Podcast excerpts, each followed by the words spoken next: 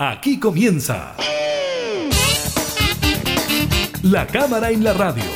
Una mirada amena a la agenda de trabajo de los diputados. Con la conducción de la periodista Gabriela Núñez. Información, música y actualidad. En La Cámara en la Radio. Por Radio Cámara de Diputados de Chile.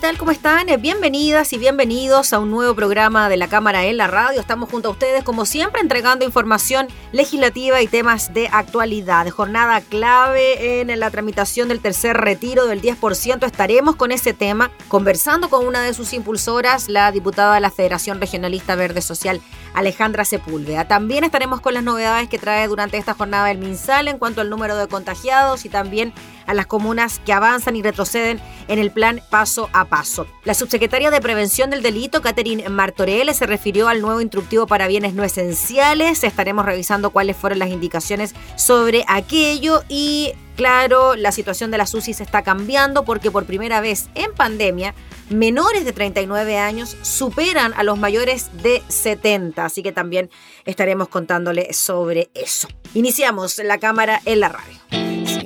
Quieres bailar, puedes pasarlo mal. Ya no me importan tus sentimientos. Y no importa si estás, si estás o no estás. Me da lo mismo que estés atento. No, entiendes que yo necesito pasarla bien.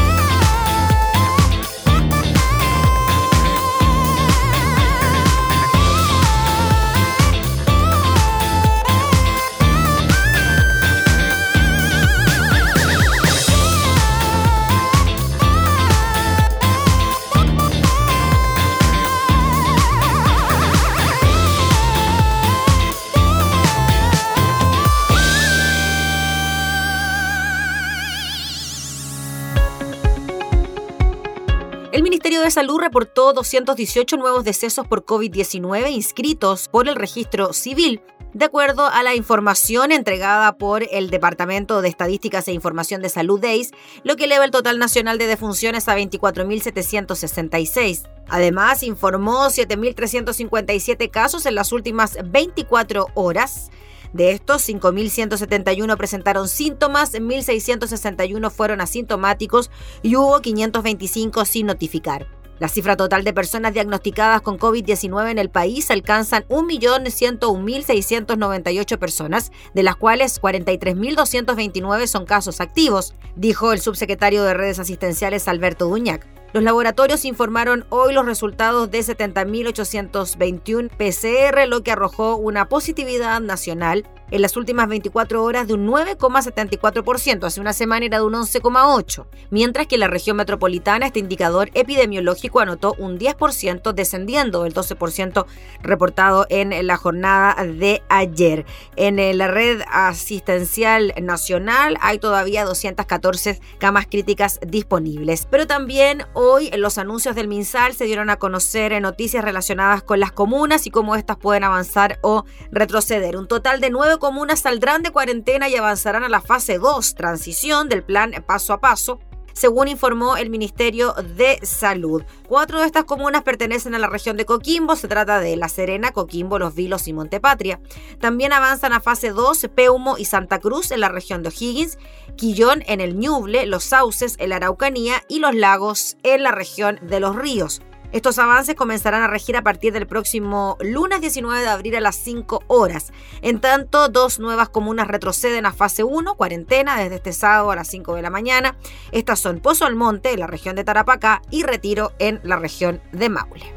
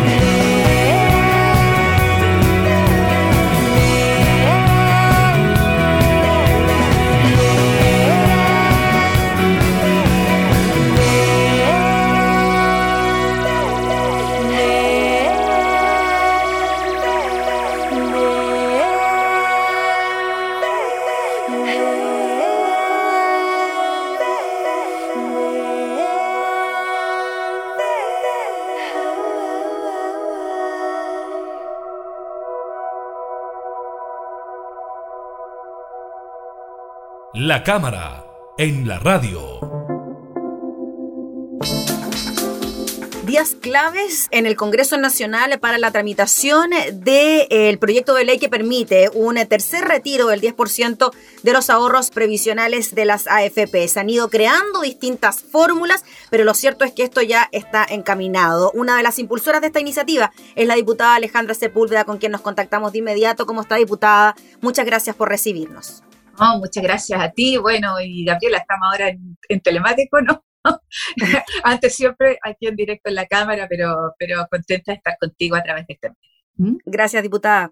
Diputada, yo le quería preguntar primero por el trasfondo de este proyecto. ¿Qué le parece que estemos ya en el tercer retiro del 10%, cuando en un primer momento se planteó el primer retiro como único y exclusivo para una situación de emergencia? La emergencia ha continuado y, claro, ya vamos en el tercer retiro. Mira, primero decir que que yo creo que esta es como la última, la última instancia, ¿no? Yo, yo soy miembro de la Comisión Permanente de la Cámara en, el, en, la Comisión de Trabajo y, nosotros vemos nosotros la necesidad de crear un sistema previsional distinto, eh, que sí, que el sistema de capitalización individual no sea el pilar fundamental, sino un complemento. Entonces, la idea hoy eh, es claro, ¿no? Ojalá pudiéramos tener desde el punto de vista del Ejecutivo, ¿no es cierto?, los recursos necesarios para que las personas pudieran estar haciendo teletrabajo como todo el día o haciendo ¿no es cierto?, en las cuarentenas como corresponde, sin necesidad de tener estos retiros. Sin embargo, eh, cuando uno hace la focalización, eh, lo que ha ocurrido con los instrumentos que se han puesto a disposición son absolutamente insuficientes. Estábamos hace unos minutos atrás revisando un, eh, un, em, un recuento, un resumen, ¿no es cierto?, de los cómo habían llegado estos, estos recursos. Y la verdad, nunca con el objetivo que planteó el gobierno en la teoría, en la, en la Cámara, llegó efectivamente a las personas. siempre fue una reducción de un tercio, de la mitad de los recursos que deberían, deberían llegar. Recuerda el COVID, ¿no es cierto? El fondo COVID, eh, lo que significó eh, el registro social de hogares, que, que tuvo que rectificar el gobierno porque estaba utilizando el indicador socioeconómico de emergencia. había, se cometieron uno tras errores de parte del gobierno, yo diría por no hacer un buen diagnóstico y después no hacer una buena focalización lo que ha planteado la Organización Mundial de la Salud es que sean instrumentos que te permitan ¿no? ser lo más universal eh, posible y eso no, no ha ocurrido en el, en el país. ¿Mm? Y es por eso que nos hemos dado cuenta de que con esto de los retiros sí llega en forma masiva a la población y además lo que hemos visto, ¿no? Y el propio gobierno ha salido a reconocer de que ha sido un estímulo incluso para la economía local, ¿no? Bueno, así es. Yo creo que, que, el, el primer y segundo retiro dan certeza. Tú sabes cuánto tengo en la cuenta. Mm. Tú sabes cuánto tienes en la cuenta, tú puedes hacer el cálculo de cuánto puedes retirar. Tú sabes los tiempos, además, que se van a demorar porque están por, por ley. Pueden haber algunas complicaciones, pero son, son las mínimas, pero tú sabes cuánto es lo que se va, lo que se va a, demorar. Entonces, yo creo que el, primer y segundo retiro dan certeza por cómo se aplicó, cómo se aplicó la, ley. Los instrumentos que entrega el Estado, tú no sabes, ¿no es cierto?, si van a tener o no, eh, eh, van a llegar o no van a llegar, cuándo ni, ni en qué cantidad. Eh, yo creo que esa es una, una de las cosas importantes, ¿no es cierto?, del primer, del segundo y esperamos la completa tramitación del tercer retiro. ¿Mm? Diputada Alejandra Sepúlveda, ¿qué le parece que en el medio de la tramitación en la Cámara de Diputadas y Diputados hayan buscado fórmulas? Fórmulas para finalmente sortear la labor del Tribunal Constitucional, que esta sea una reforma permanente, que sea una reforma transitoria, pero que el objetivo central finalmente sea que se pueda sortear la barrera del Tribunal Constitucional. ¿Cómo ve usted ese escenario? Ya, primero decir que los dos proyectos, los dos proyectos, ¿no? cumplen el mismo fin desde el punto de vista de las personas que van a retirar. O sea, no hay diferencia en eso. Eso es muy importante que se sepa. O sea, mm. desde el punto de vista de las personas, de cómo se hacer el procedimiento y todo, es igual al segundo retiro. Eso es muy importante decirlo, Gabriela, que es igual al segundo retiro. Entonces viene con impuesto, ¿ya? Recordar que, eso es muy importante. ¿Y por qué se copió exactamente igual, tanto para el artículo transitorio como para el permanente? Precisamente para no tener los cuestionamientos del Tribunal Constitucional. Recordar que el segundo proyecto fue hecho por el gobierno, ¿no? Porque había uno del que se creó en el Parlamento, una moción parlamentaria, pero el gobierno dijo, ya, yo hago el mío y este sí avanza. Claro. Mm. Entonces, eso, eso es importante eh, plantearlo porque al final, lo que decíamos en la Comisión de, Constitución, estuvimos solo trabajando en el escenario del Tribunal Constitucional. ¿Mm?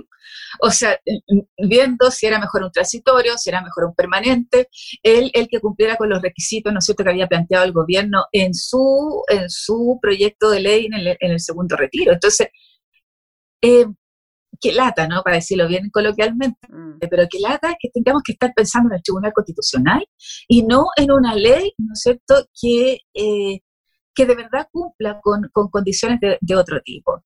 Y decir además que para nosotros era muy importante, muy importante las rentas vitalicias, que vamos a seguir permanentemente luchando para que ellos puedan también tener su retiro. ¿Mm? Diputada, en cuanto a la postura del gobierno, ¿por qué cree usted que hay una oposición tan importante por parte del gobierno. Ya ni siquiera decimos Chile vamos, porque sabemos que hay eh, parlamentarios de la UDI, de RN, que votan a favor. Es del gobierno propiamente tal esta negativa esto. Es por defender el modelo de AFP, de pensiones, ¿cómo lo ve usted?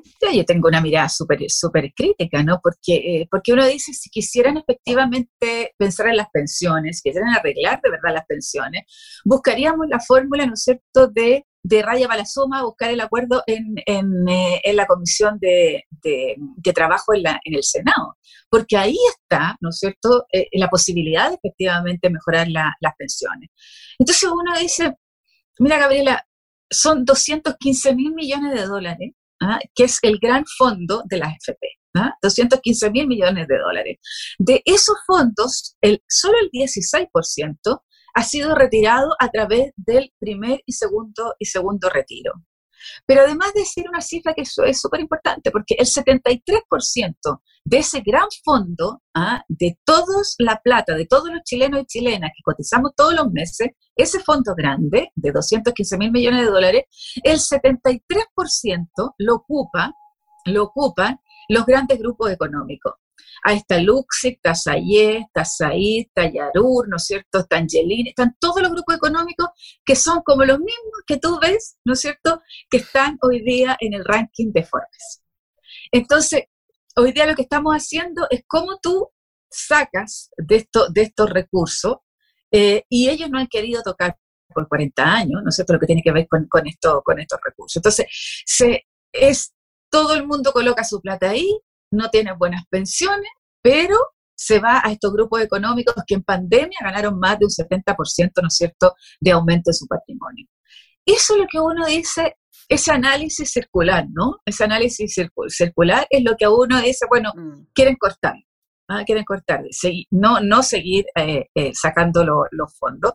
Pero aquí es lo que tienen que entender, que aquí hay una pandemia, que van aumentando todos los días los casos, todos los días nosotros tenemos gente entubada, eh, gente que lamentablemente ha fallecido y personas, ¿no cierto?, que lo están pasando muy mal desde el punto de vista económico porque no puedan hacer la pandemia como corresponde. Ese es el problema que tenemos. Diputada, y que el gobierno responda de alguna manera con la entrega de bonos, ayudas, pero también haciendo uso del seguro de cesantía. Es una propuesta que se ha tomado, que la lanzó el alcalde Lavín, también el exdiputado Desbordes, candidatos ambos a la presidencia. Se toma esta alternativa y se impulsa también como para tratar de hacerle un paralé al 10%. Algunos dicen que este podría ser un paralé para un posible cuarto retiro del 10%. ¿Cómo ve usted esa alternativa? Mira, yo tengo una diferencia ahí con los diputados de, oposición que yo quiero conversarla con ellos. ¿ah? Así que voy a hacer a través de, la cámara. Dígalo, dígalo, dígalo. nosotros no podemos rehusarnos a analizar todo. No podemos. Yo creo que, que, que más allá de lo político, o sea, yo creo que tenemos que sacar la lista política, sacar la lista política, si bien estamos en el Congreso, la Cámara de Diputados, todo lo que tú quieras, pero hoy día las condiciones en que están las personas, las familias chilenas, no podemos decir, mira, esto lo están haciendo porque la BIN quiere subir la encuesta. Mira, ¿sabes qué? Lo entiendo políticamente, pero no lo entiendo desde la postura nuestra de entregar todas las condiciones para que las personas puedan irse a pandemia. Yo estoy dispuesta a estudiarlo. ¿Qué me parece interesante? Yo estoy absolutamente dispuesta a estudiarlo y lo, he dicho en todos los medios de comunicación también. ¿Qué me parece interesante? Que yo creo que no tenemos que, tenemos que sacar los, los fondos de, para poder entregar del fondo solidario, no del fondo individual de los trabajadores y trabajadoras, ¿ya? Que lo que planteamos originalmente en la Comisión de Trabajo cuando vimos la ley, ¿no es cierto?, de protección al empleo.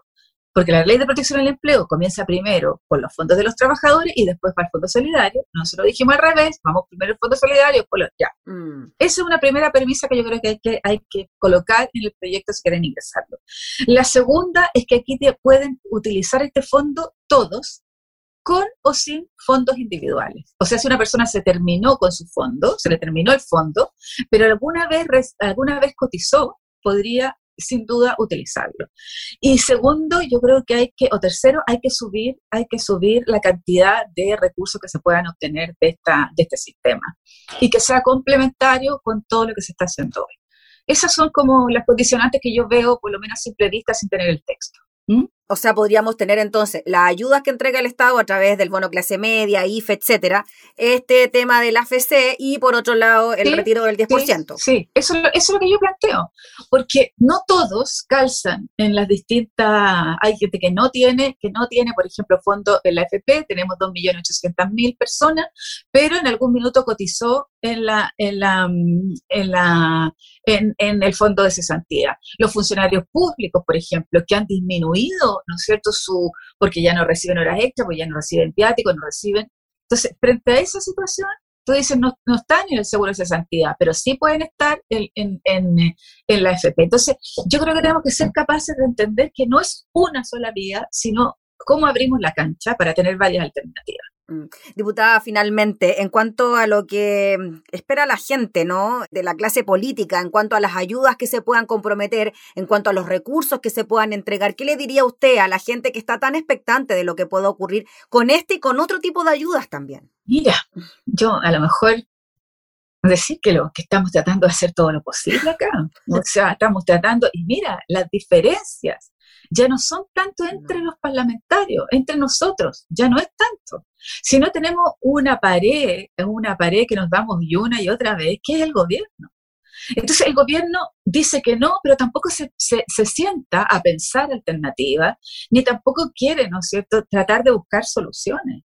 Entonces, yo creo que el problema es que ellos tienen un mal diagnóstico de lo que está ocurriendo hoy día en el, en el país, un mal diagnóstico, y, y, como tienen un mal diagnóstico, también hacen instrumentos que no, no corresponden, o instrumentos que son insuficientes.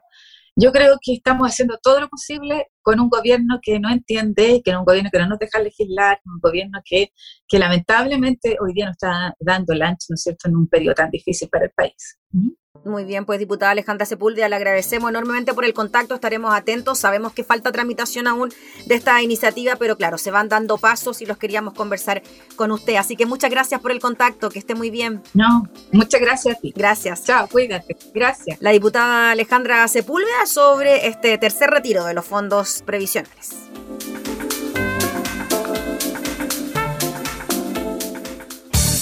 Información parlamentaria, entrevistas, música y actualidad. Todo esto y mucho más en La Cámara en la Radio. La Cámara en la Radio. Con la conducción de la periodista Gabriela Núñez.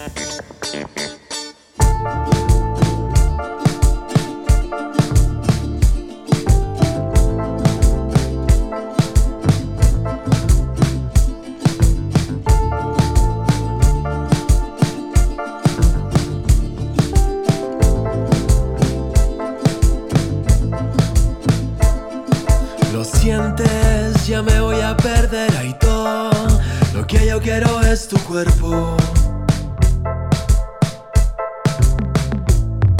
Me excita tus piernas la cintura, curvadura, mi locura, yo te quiero dar.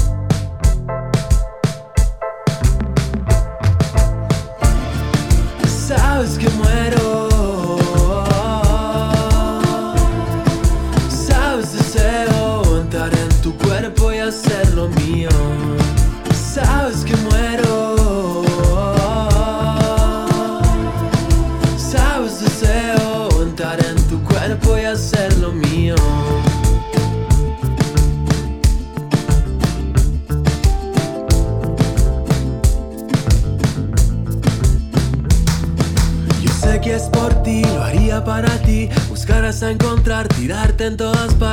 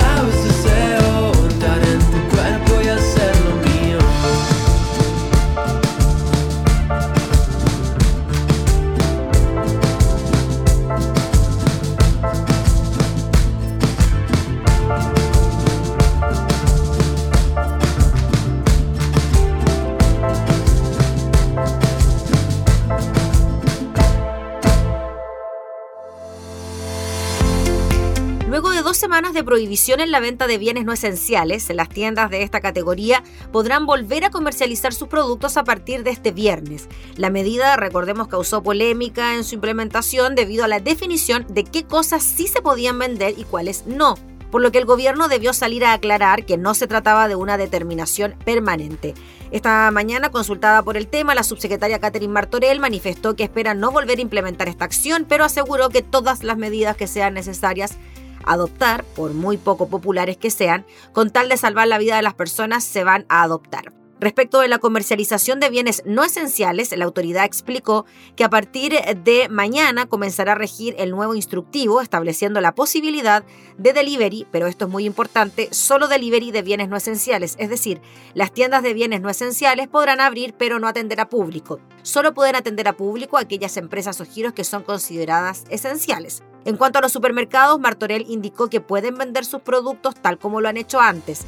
Esta es una medida que tal como se señaló duró dos semanas. Aquí dijo que quisiera pedir a los supermercados su máxima colaboración para efectos de adoptar todas las medidas necesarias en la pandemia. Leí ayer, dijo Catherine Martorell, que estaban confundidos respecto de la normativa, pero la respuesta es muy simple. Salió un listado que fue conocido y publicado para todas las personas, y ese listado, tal como se señaló la semana pasada, es una medida que duraba hasta este jueves, así que se dio certeza hace una semana. En esa línea agregó que esperan que este tipo de recintos puedan superar rápidamente su confusión y hagan su mayor colaboración, apuntando además a una mayor revisión de los permisos de desplazamiento que deben portar las personas para ingresar. La subsecretaria añadió igualmente que el objetivo de la medida era proteger la movilidad de las personas. Hasta el momento todas las medidas nos van diciendo que a lo menos estamos manteniendo el número de casos y esperamos no tener que volver a tomar una medida como esta.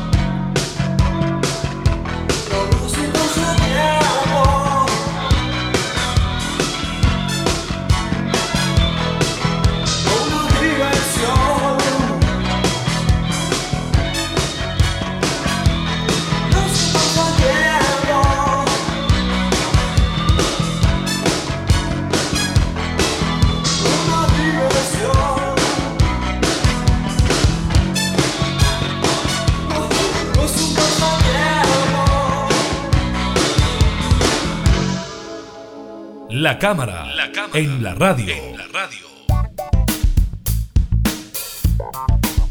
Continuamos con información eh, de salud porque por primera vez en la pandemia los menores de 39 años superan a los mayores de 70 en las UCI, la baja percepción de riesgo una menor adherencia a las medidas de prevención y la circulación de nuevas variantes del virus, son algunas de las variables que pueden haber impulsado el quiebre en la tendencia, en lo que nos cuenta el diario El Mercurio, una de las mayores premisas al inicio de la pandemia, rezaba que los adultos mayores eran los más golpeados por el virus y por lo mismo todas las campañas se enfocaron en cuidarlos, mientras que en el caso de los jóvenes, la idea que se repetía era que debían cuidarse principalmente para resguardar al segmento mayor. Sin embargo, esta situación ha cambiado drásticamente durante los últimos meses y por primera vez desde el inicio de la emergencia sanitaria hay más pacientes de menos de 39 años en unidades de cuidados intensivos que mayores de 70. Es una situación que hace meses se veía como imposible, por ejemplo, a mediados de julio de 2020, en medio del primer pic había 433 adultos mayores de 70 años en UCI, mientras que solo 133 menores de 39, es decir, tres veces menos. Esa tendencia se mantuvo durante casi toda la pandemia, pero durante los últimos dos meses se ha registrado un incremento explosivo de los casos de COVID-19 graves en pacientes más jóvenes. Es así que en los menores de 39, los internados en UCI han aumentado un 292% en los últimos dos meses, pasando de 115 a 451, superando por 89 personas a los 362 mayores de 70 años en camas críticas. Pero el incremento no solo se da en los menores de 39 años, los pacientes de entre 40 y 49 años han aumentado un 320% y los de 50 a 59 registran un alza de un 183% en dos meses. Janet Devanche infectóloga del Hospital Clínico de la Universidad de Chile, señala que la pérdida de la percepción de riesgo, la vuelta al trabajo presencial luego del verano, una menor adherencia a las medidas de precaución y la circulación de nuevas variantes más agresivas son algunos de los factores que pueden explicar el incremento entre los más jóvenes. La percepción de riesgo también es menor en ellos porque hemos dado el mensaje de que los adultos mayores son los que se enferman más gravemente. Incluso el ex ministro de Salud, Jaime Mañalich, advierte que pese al rápido avance del plan de inmunización contra el COVID-19, la población que hoy día está protegida, es decir, no susceptible de enfermar, aún es muy poca todos los menores de 65 años no están inmunes, salvo los que se hayan enfermado, que para la proporción del país son relativamente pocos. Con todo, el ex secretario de Estado agrega que si no hubiéramos tenido la vacunación, yo creo que la situación de mortalidad por esta segunda ola habría sido francamente aún mucho más grave porque lo que pasa con los pacientes más jóvenes es que a pesar de que pueden llegar a las UCIs, fallecen menos que los adultos mayores. Una situación distinta es la que viven los mayores de 70 años, que es el único grupo que ha disminuido el número de pacientes en la SUSI en los últimos dos meses, con una caída del 20%, pasando de 452 a 362. Mientras tanto, los hospitalizados de 60 a 69 aún registran un incremento, pero bastante menor que en el caso de las personas más jóvenes, con un alza de un 51% en dos meses. En los grupos de edad más avanzada se cree que parte de la caída se debe al progreso de la vacunación, ya que en los mayores de 70 años, más del 80% ya recibió las dos dosis de la vacuna, mientras que en el grupo entre 60 y 69 años, el 75 ya completó el proceso de inmunización.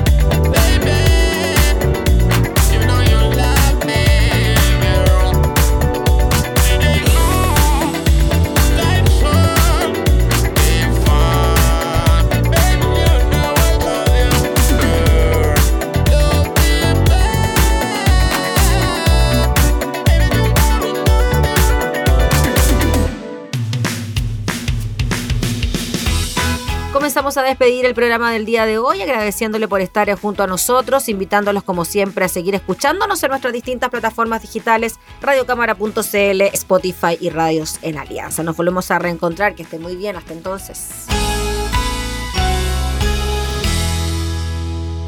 Hemos presentado La Cámara y la Radio, una mirada amena a la agenda de trabajo de los diputados la cámara en la radio, con la conducción de la periodista Gabriela Núñez. Información, música y actualidad en Radio Cámara de Diputados de Chile, acercando las leyes.